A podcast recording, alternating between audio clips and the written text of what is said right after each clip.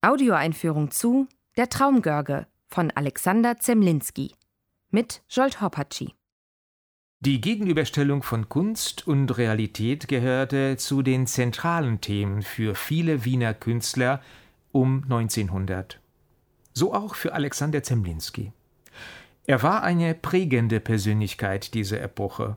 Als Lehrer von Arnold Schönberg und Freund Gustav Mahlers stand er aber im Schatten seiner berühmten Kollegen. Zemlinski musste 1938 vor den Nationalsozialisten nach Amerika fliehen, wo er 1942 einsam und vergessen starb. Erst Jahrzehnte nach seinem Tod, seit den 1980er Jahren, wurden seine faszinierende Klangsprache, einzigartige musikalische Fantasie und Modernität wiederentdeckt.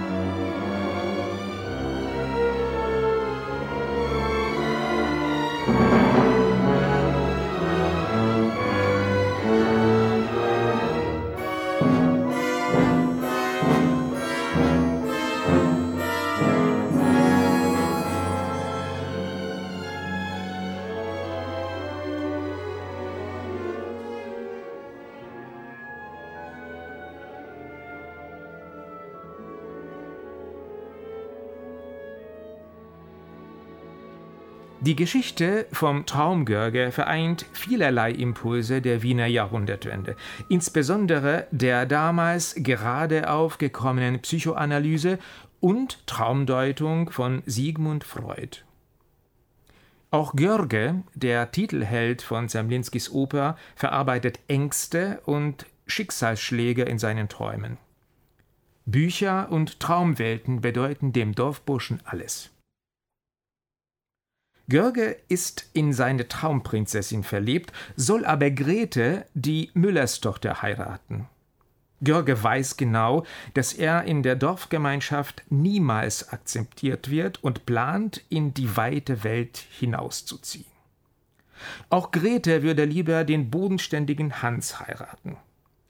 So läuft Görge vor seiner eigenen Verlobung davon und will seine Lebensträume verwirklichen. Doch sein Plan scheitert. Nach der Flucht strandet er drei Jahre später als Trinker in einem anderen Dorf. Auch dort gilt Görge als Außenseiter. Um einen Aufstand zu organisieren, wird ein Sprecher gebraucht.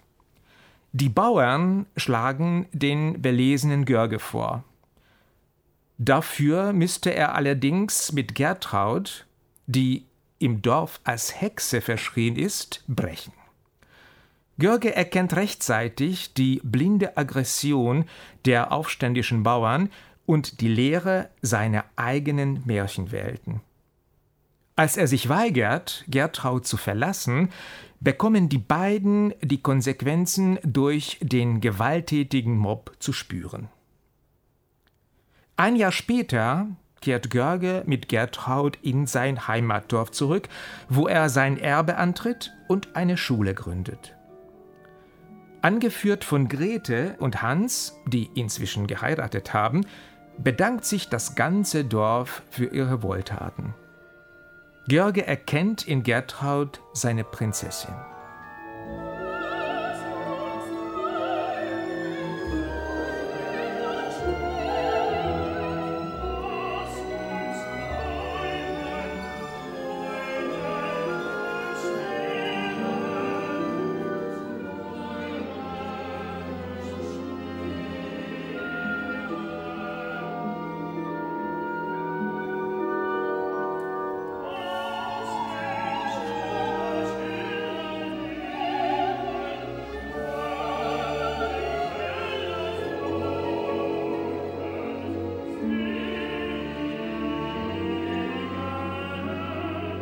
Zusammen mit seinem Librettisten Leo Feld entwarf Zemlinski ab 1904 ein verwickeltes Psychodrama für die Opernbühne.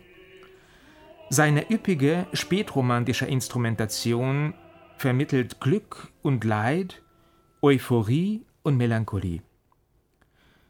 Gustav Mahler, 1907 noch Direktor der Wiener Hofoper, erklärte sich bereit, den Traumgörge uraufzuführen. Allerdings sollte es nicht dazu kommen. Denn in Wien erlebte man die ersten Anfeindungen gegen jüdische Künstlerinnen. Eines der prominenten Opfer war ausgerechnet Gustav Mahler. Drei Wochen nach dem Probenbeginn schmiss er, entnervt von Differenzen mit dem Wiener Hof und einer antisemitischen Pressekampagne, seinen Posten hin. Sein Nachfolger, Felix Weingartner, knickte vor der antisemitischen Hetze ein und setzte das neue Werk noch vor der Premiere ab. Zemlinski litt ein Leben lang unter dem Schicksal einer seiner persönlichsten Kompositionen. Erst 38 Jahre nach seinem Tod konnte der Traumgörge 1980 in Nürnberg seine Uraufführung feiern. Die zentralen Themen der Oper Ablehnung und Hass gegenüber Fremden überschatteten Zemlinskis Lebensweg. Wie viele seiner Werke enthält auch der Traumgörge starke biografische Züge. Er schafft eine seltene Nähe zwischen menschlichem Schicksal, kreativen künstlerischen Kräften und stellt wichtige Fragen. Wer ist Außenseiter? Wie reagiert eine Gesellschaft auf sogenannte Träumer? Wie gefährlich sind selbst kreierte Märchenwelten, wenn sie die Realität ersetzen sollen? Mit der Beantwortung dieser Fragen hat der Traumgörge seit seiner Entstehung 1906 nichts an Aktualität eingebüßt. In der Inszenierung von Tilman Köhler, in den Bühnenräumen von Caroli Riss und den Kostümen von Susanne Uhl erscheint Görges Kosmos als assoziative Welt. Sie ist wie ein Kaleidoskop, das sich aus verschiedenen Vorlagen zusammensetzt. Die Titelfigur steht im Zentrum. Gebrochen bewegt er sich auf der Grenze zwischen Traum und Wirklichkeit. Nur durch die Begegnung mit der Außenseiterin Gertraud kann sich sein Traum erfüllen. Die beiden entwickeln Verständnis füreinander und teilen ihre Andersartigkeit. Für das Regieteam war es wichtig, die Verbindungen für das Publikum in die heutige Welt deutlich zu zeichnen und damit gesellschaftliche Zerrbilder freizulegen. Auf der Bühne erscheint eine abstrakte, surreale Welt mit übergroßen Schatten. Traum und Wirklichkeit, Märchen und Realität durchbrechen sich. Sie hörten Ausschnitte aus der Premiere vom Februar 2024 unter der musikalischen Leitung von Markus Poschner.